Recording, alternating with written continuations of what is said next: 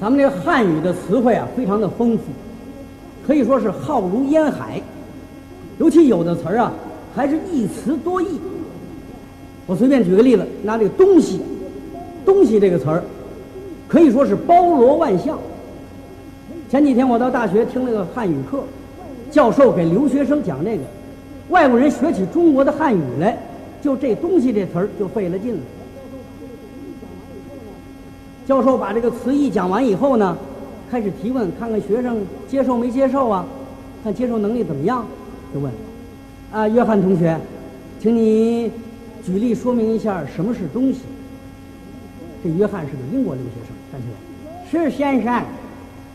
地球是东西，空气是东西，面包是东西，我是东西。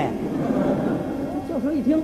啊不，约翰同学，啊，说你是东西，嗯，不不对，哦，那先生，那我不是东西。教授一听，啊，约翰同学说你不是东西，那就更不对了。约翰迷糊了，先生，我弄不明白了。我说我是东西，你说不对；我说我不是东西，你也说不对。那我到底是不是东西呢？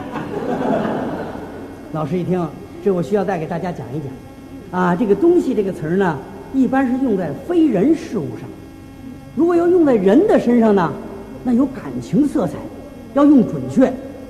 你比如要说张三这个东西，李四是什么东西，他这个就带有这个责骂、贬斥的这个情绪。啊，比如说张三这个蠢东西，李四这个笨东西，这带有点厌恶的情绪。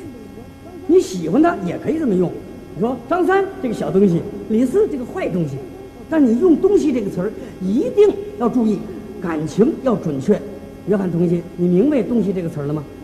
李约翰先生，看来“东西”这个东西实在是让我莫名其妙摸不着头脑的怪东西呀。